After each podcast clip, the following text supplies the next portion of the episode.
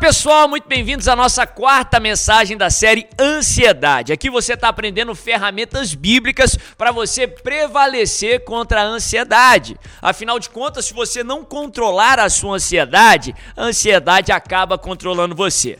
Antes de prosseguirmos, eu quero lembrar você a curtir esse vídeo para você não esquecer, para você se inscrever no canal, para ficar antenado com tudo que é postado aqui no nosso canal. Ative as notificações, deixa o seu comentário, talvez talvez Deus vai falar algo específico a você, que quando você compartilhar vai ser uma bênção também para outras pessoas. Não deixa de comentar aqui no vídeo e acima de tudo de compartilhar para que outras pessoas também sejam alcançadas e abençoadas em nome de Jesus. O título da mensagem de hoje é Controle a sua mente. Controle a sua mente. Como eu falei em relação à ansiedade, você precisa aprender a controlar a sua mente, senão a sua mente vai controlar você.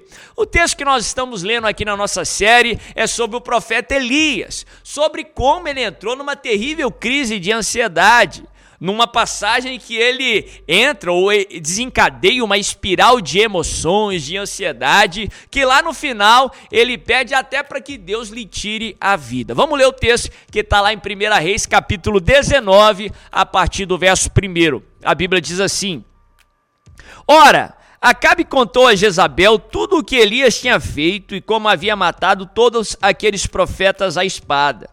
Por isso Jezabel mandou um mensageiro a Elias para dizer-lhe: Que os deuses me castiguem com todo rigor, se amanhã nessa hora eu não fizer com a sua vida o que você fez com a deles. Elias teve medo e fugiu para salvar a vida. Em Beceba de Judá ele deixou o seu servo e entrou no deserto, caminhando um dia. Chegou a um pé de giesta, sentou-se debaixo dele e orou, pedindo a morte. Já tive o bastante, Senhor. Tira a minha vida, não sou melhor do que os meus antepassados. Depois se deitou debaixo da árvore, dormiu. De repente, um anjo tocou nele e disse: Levante-se e coma. Elias olhou ao redor. Ali, junto à sua cabeça, havia um pão assado sobre brasas quentes e um jarro de água. Ele comeu, bebeu, deitou-se de novo.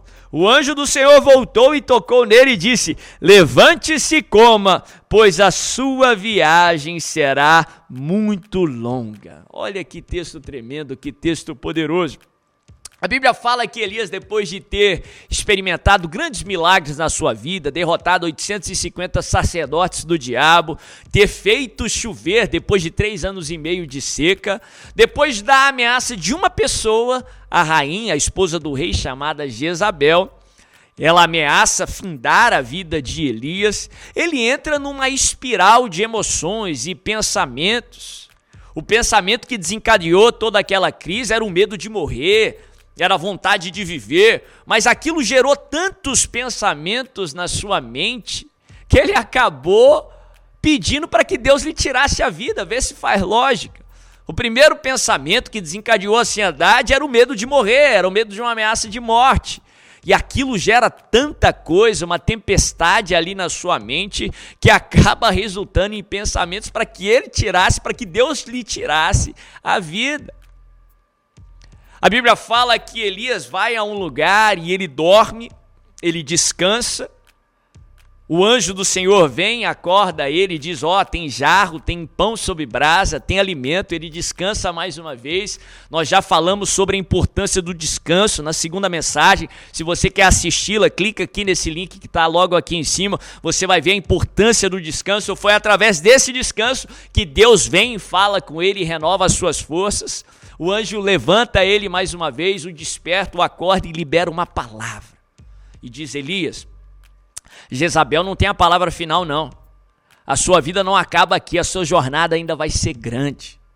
Elias, você não está só, continua. Levanta e come, porque grande vai ser a sua jornada. A sua jornada não acaba aqui. Aprendemos aqui nesse texto a importância dos pensamentos. Eu já falei na última aula sobre a batalha da mente. Se você quer assistir, clica no link aqui. Tudo na sua vida começa nos seus pensamentos, sejam a, as suas emoções ou as suas atitudes, todas iniciam na sua mente. Nós nunca paramos de pensar, ninguém pode é, literalmente é, dar um branco na mente. Você sempre vai estar pensando em algo, quer você tenha consciência disso ou não, quer você controle isso ou não. Você pode focar numa coisa e deixar de concentrar noutras, mas você vai estar sempre pensando em algo. Cientificamente, você só deixa de pensar quando você morre. Então, se você está vivo, você está sempre pensando. Se você não assume o controle da sua mente, a sua mente vai acabar controlando você. Se você não assumir o controle dos seus pensamentos, os seus pensamentos irão acabar divagando. Aí que mora o perigo. Você vai começar a pensar no nada, você vai começar a pensar em pensamentos que não te edificam, em que acabam sendo ruína para você, acabam prejudicando a sua vida.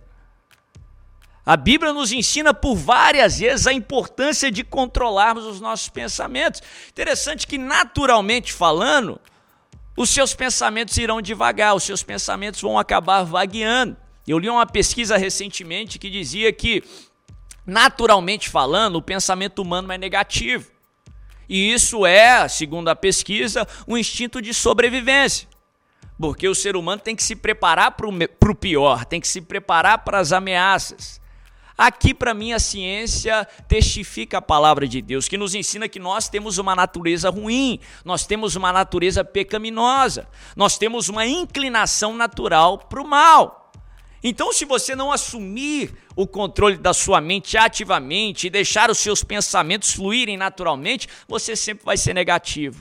Você sempre vai pensar no pior. Isso vai minar a sua qualidade de vida, acaba minando e destruindo a sua fé.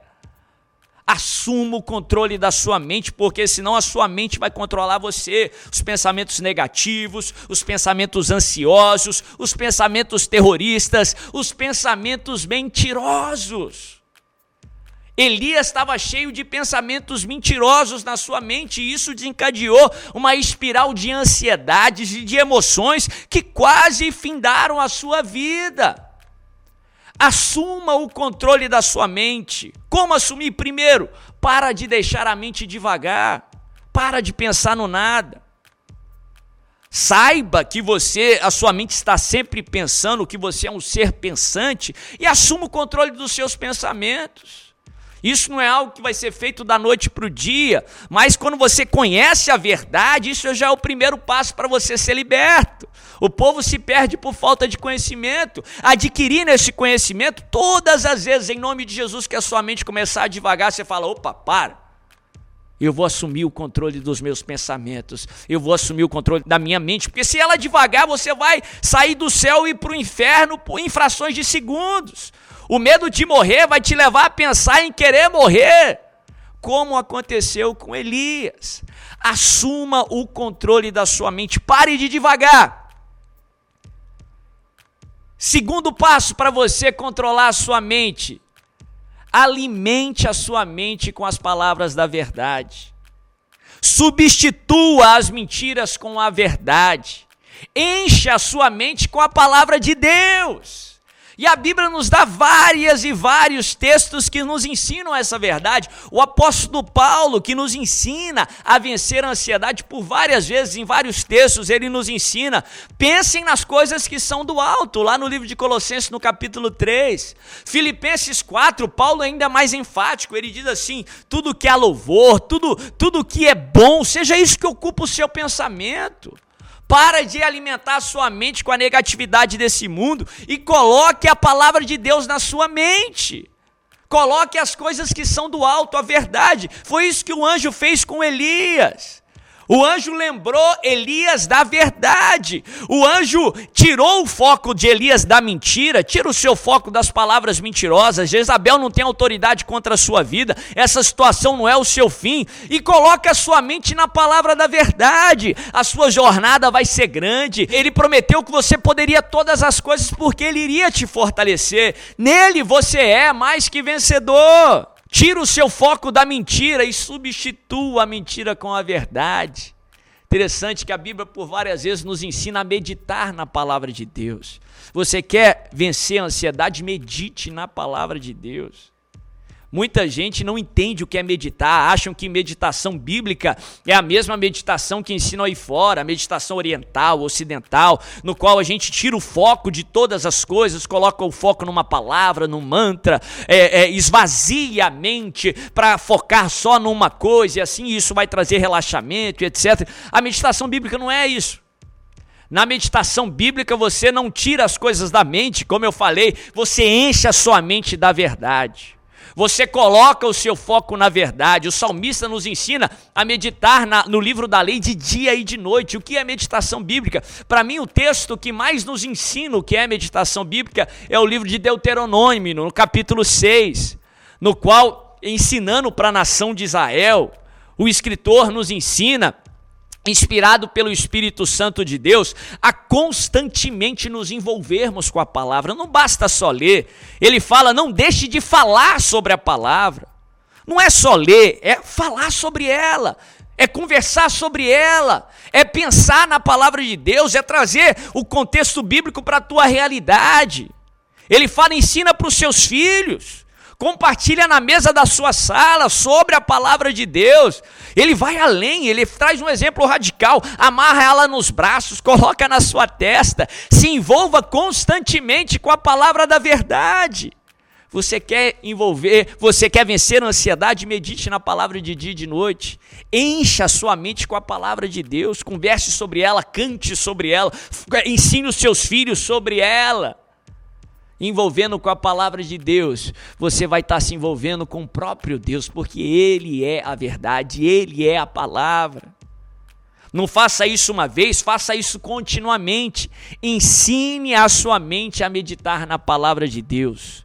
Pare de deixar a sua mente vaguear ou devagar por aí. Assuma o controle da sua mente, levando pensamentos cativos. Interrogue os pensamentos terroristas, ansiosos e encha a sua mente com a palavra da verdade. Substitua a mentira com a verdade e a vida, que é a palavra de Deus em nome de Jesus. Assim você vai assumir o controle da sua mente, a mente não vai controlar você e você vai vencer a ansiedade em nome de Jesus. Se essa mensagem falou com você, não deixa de curtir esse vídeo, não deixa de deixar o seu comentário para que outras pessoas sejam abençoadas e de compartilhar em nome de Jesus.